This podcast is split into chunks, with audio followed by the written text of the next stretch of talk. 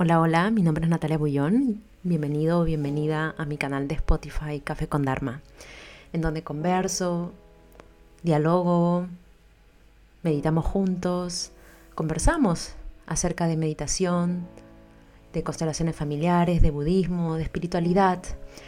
Y yo pondría que mm, hablamos, navegamos acerca de, del viaje de autoconocimiento. Este viaje que más allá de una aventura expansiva llena de placer y felicidad. Es una experiencia que lo contiene todo. El decir adiós, el abrir paso al dolor, a, a sensaciones y a emociones que no nos gustan tanto y a todo lo que conlleva el decir adiós, para que nos llenemos. Es decir, este viaje de autoconocimiento, viaje de interior, viaje del héroe, de uno mismo, es como el constante vaciamiento para permitir que nos transformemos todas las veces, que nos llenemos de qué, de lo que verdaderamente somos, que está constantemente cambiante de acuerdo al contexto, de acuerdo a, a al ambiente donde vivimos, a la comunidad con la que nos juntamos, a los pensamientos con los que nos autoexponemos, al discurso que nos, que nos decimos a nosotros, al discurso que recibimos de otros. Es como constantemente estamos en movimiento, ¿no? Y a eso se refiere en seres sintientes, seres migrantes que constantemente se encuentran en movimiento de qué? De este reconocimiento de lo que son. Y las grandes tradiciones espirituales hablan de este vaciamiento, este fenómeno de, vivir. Se asemeja el autoconocimiento, se asemeja la, la plenitud y un estado de bienestar con, con como una vasija, como un instrumento, donde somos un puente donde algo más nos recorre. una arteria, una vena, algo más pasa por nosotros y nosotros somos más que los artífices de lo que de algo que nos recorre. ¿Qué cosa? Para cada uno puede ser diferente, Dios, la vida, el misterio, la conciencia, la unidad, y a mí me gusta ponerlo como nuestra propia naturaleza.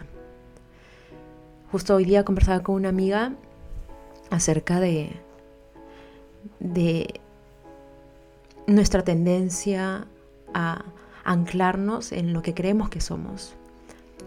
Y nos lo creemos tanto que por esto es que sufrimos. No necesariamente por lo que estamos sintiendo, sino porque creemos que esto, lo que estamos sintiendo es real. ¿Y a qué voy con todo esto?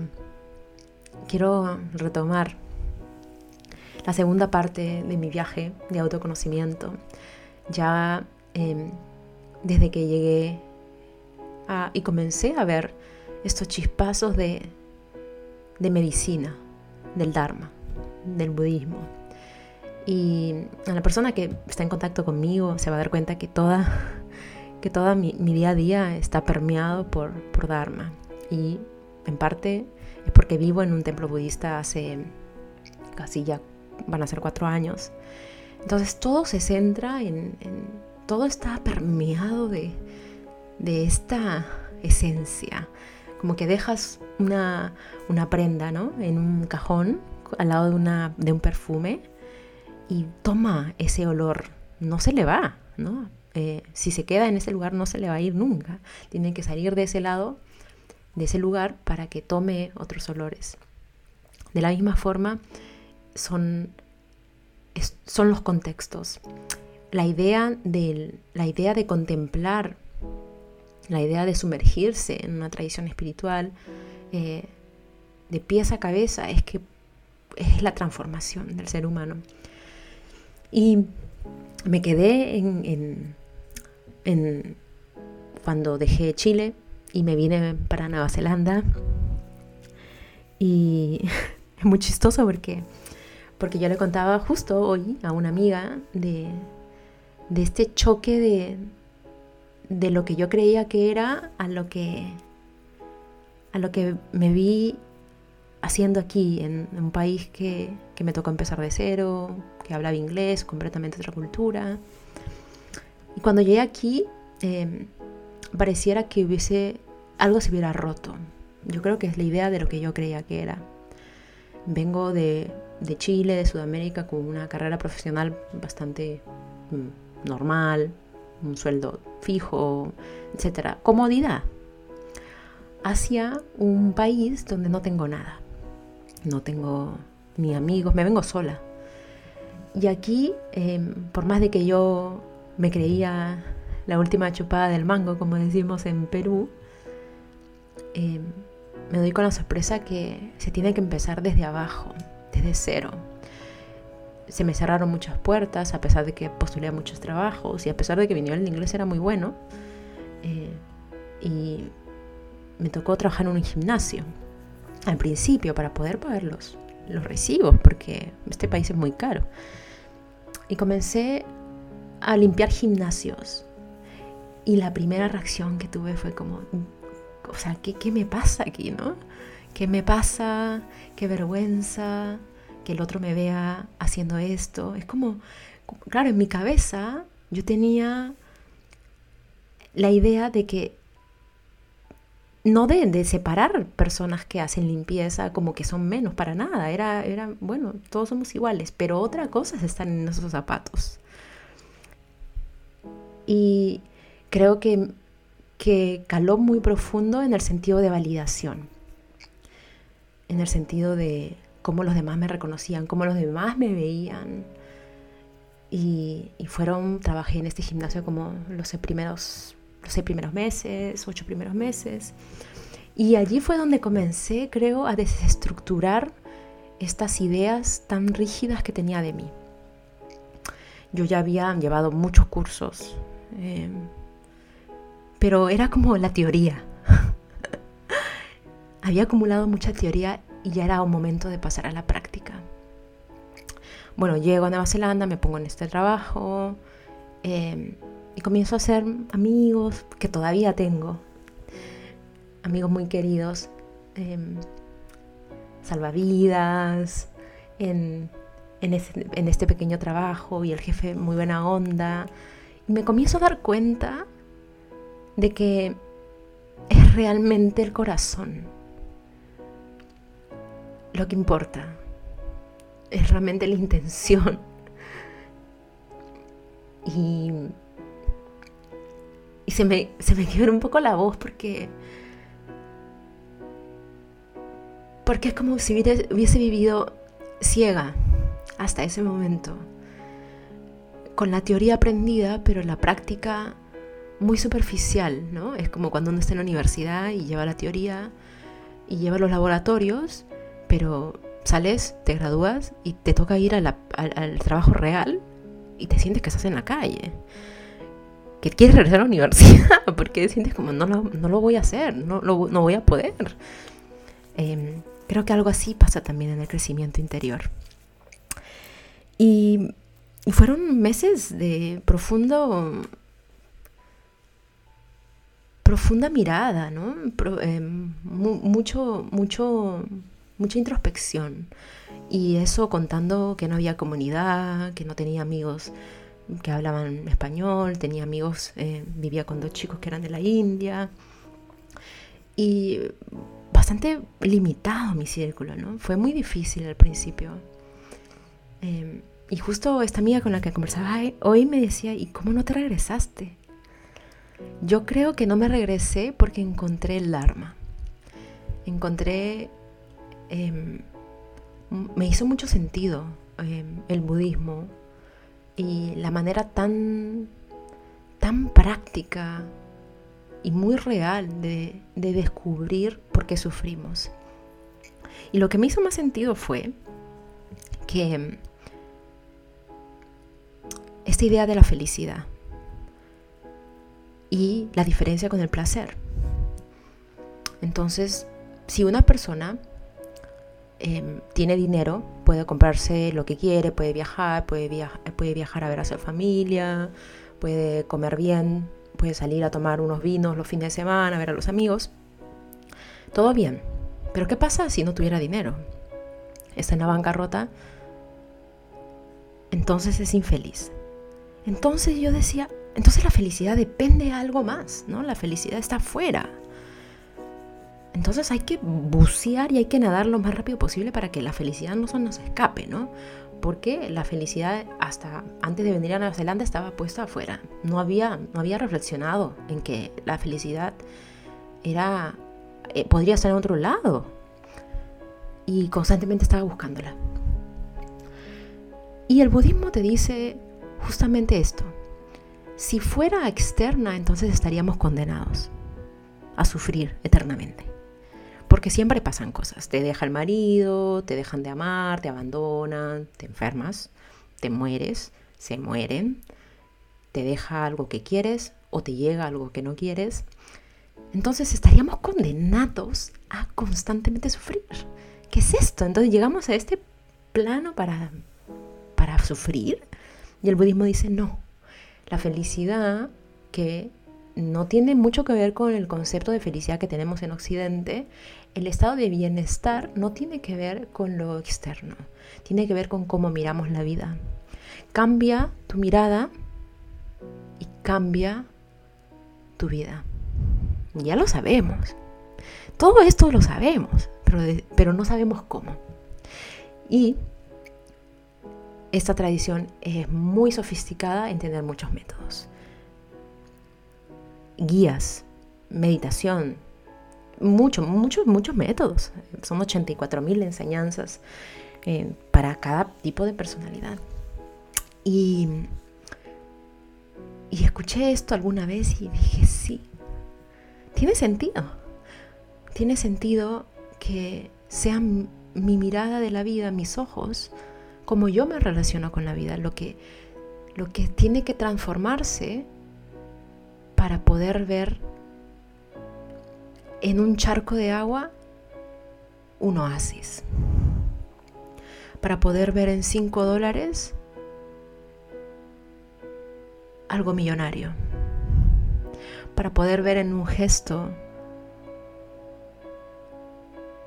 de gracias una gratitud infinita por, por estar, por existir, por lo que me entregas, por esa pequeñez que podría ser pequeñez, pero podría ser grandeza.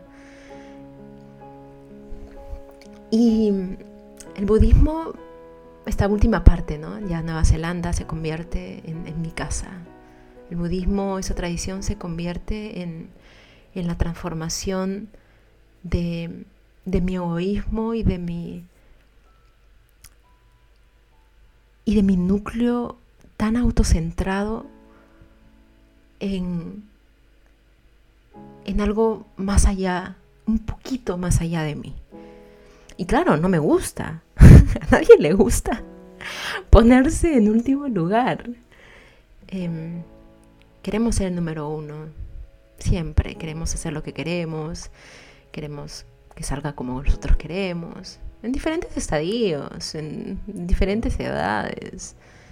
Pero esta, este entrenamiento del ser, entrenamiento mental, que es muy progresivo y gradual, te dice, la felicidad no es, no es, no es equivalente al, al placer.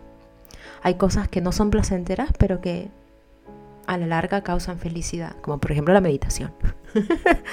Porque a nadie le gusta meditar, es muy aburrido, eh, no sé nada en, esta tradición. La meditación en otras tradiciones no lo sé cuán divertidas son, pero acá te sientas y, te contemplas. Entonces como que no hay, no hay entretenimiento, ¿no? No hay visualización ni siquiera al principio.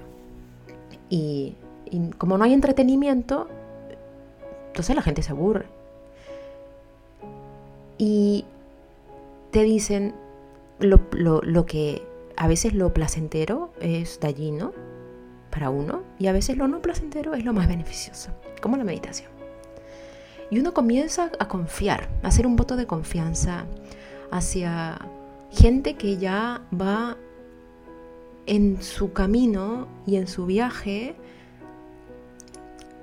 adelante. Ya te lleva pasos.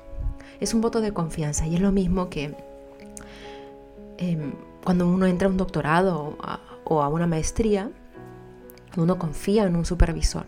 Y uno confía que este supervisor te va, em, o en un equipo de fútbol, uno confía en un DT y que ese DT te va a llevar al éxito. Al éxito de campeonar o a sacar el título.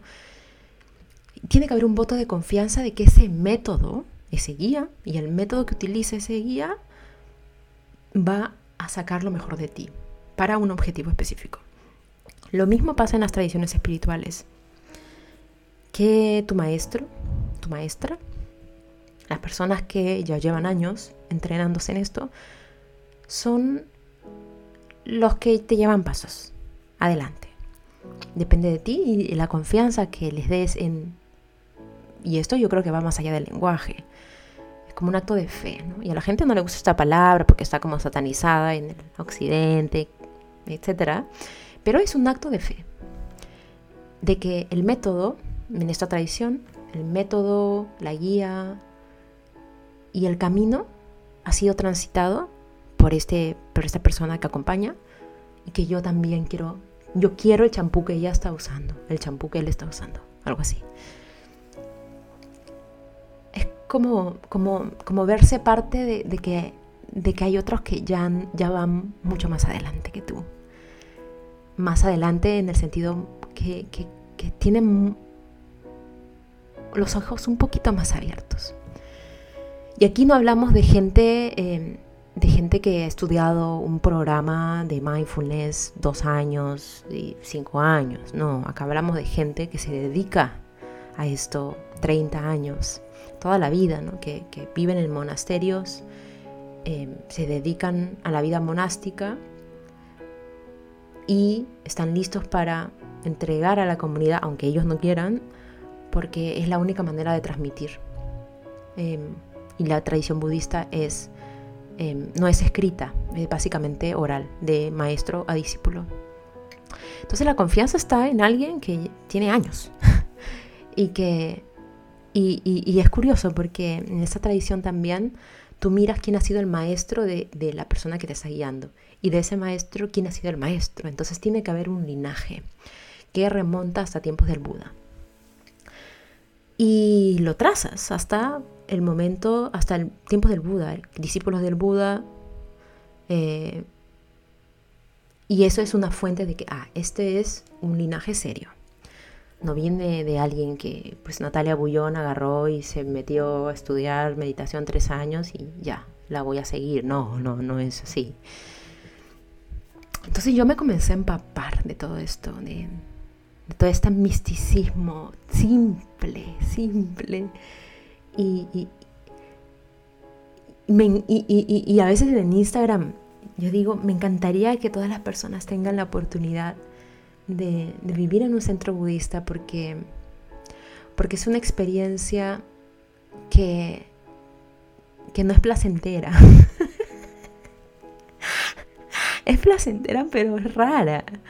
Eh, no es puro paz y amor. Eh, no es como la gente piensa. Es, es una escuela para entrenar la mente al servicio del. Al servicio. Ni siquiera de algo, al servicio. Eh, y no al servicio del, del yo. Entonces duele, no es bonito, es incómodo, Em, pero con el pasar del tiempo, uno se vuelve más flexible. Em, uno puede seguir así de cascarrabias así renegando un poquito y bueno, todo bien, quien no reniega, ¿no? Em, pero se te pasa rápido y, uno es capaz de soltar más rápido. Lo que en Occidente se llama perdonar, dejar ir, en el budismo se llama capaz de transitar las experiencias de manera más, de manera más orgánica, no más rápida ni más lenta, más orgánica, el tiempo que, el tiempo que es, tanto lo que es expansivo como lo que es constrictivo, ambas, tanto como la gloria como la infelicidad, transitarlo de manera más orgánica. Y entonces la vida se vuelve como, como una, una plantita de bambú. Nos volvemos como una plantita del bambú flexibles ante la adversidad, ante la gloria, ante el llenado, el vaciamiento, ante la miseria, ante el dolor, ante la belleza, el amor, el compartir. Y, y sabe que en lo profundo, en lo profundo algo más nos sostiene y que todo está bien. Y en esto, podemos profundizar en otro capítulo. ¿Y por, qué, ¿Por qué todo está bien? Porque dentro de nosotros existe una naturaleza prístina, luminosa, consciente, despierta, que en este caso es la naturaleza búdica. En otras personas lo llaman em, conciencia, em, Dios, divinidad, pero básicamente significan lo mismo en nosotros existe, eh, estamos en casa ya, siempre hemos estado, em, pero no, es como si no recordáramos. Entonces el viaje, que es obligatorio, es para regresar al lugar donde pertenecemos. Y ese es, en resumidas cuentas, la segunda parte de mi viaje de autoconocimiento, como de, de pulir esta, como una con una lija. Este yo que estaba tan duro y rígido, em, que se creía, no sé qué se creía, em, se creía cosas, pero todo comenzó a removerse desde el 2017 que llegué aquí a Nueva Zelanda y comencé a acompañar desde un lugar em, quizá ni siquiera tengo adjetivo para eso, como un lugar desde Natalia. Em, tengo maestría en, dramatización, en victimización, em, en, hacer las cosas complicadas. Entonces ahí creo que es desde donde acompaño. y también desde desde este lugar para, para tener fe en que realmente tenemos una naturaleza que nos, que nos supera, una naturaleza luminosa que nos supera, pero que simplemente la hemos olvidado y estamos todos en el mismo barco de recordar, como náufragos así en el océano. Em, quizá para terminar, em, invitaría a que yo creo que todos estamos en, este viaje en diferentes momentos, en la maternidad, algunas, algunos en los estudios, en la vida misma. Y, recordar, a mí me hace mucho bien recordar que todos estamos en el mismo barco, eh, em, tratando.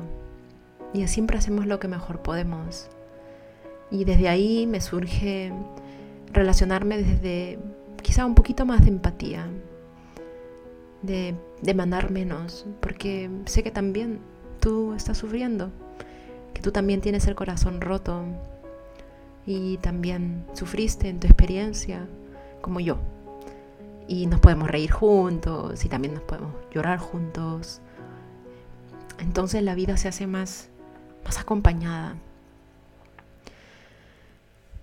En estos momentos de cataclismo mundial, así, climático, ecológico, comunitario, COVID, nos deseo que transitemos con, con más ecuanimidad, que es como con más espacio, y que nuestro corazón sea más grande para que podamos incluir a todos, no solamente a nosotros y, y nuestra familia de cinco y los que, los que amamos y los que son tóxicos, adiós.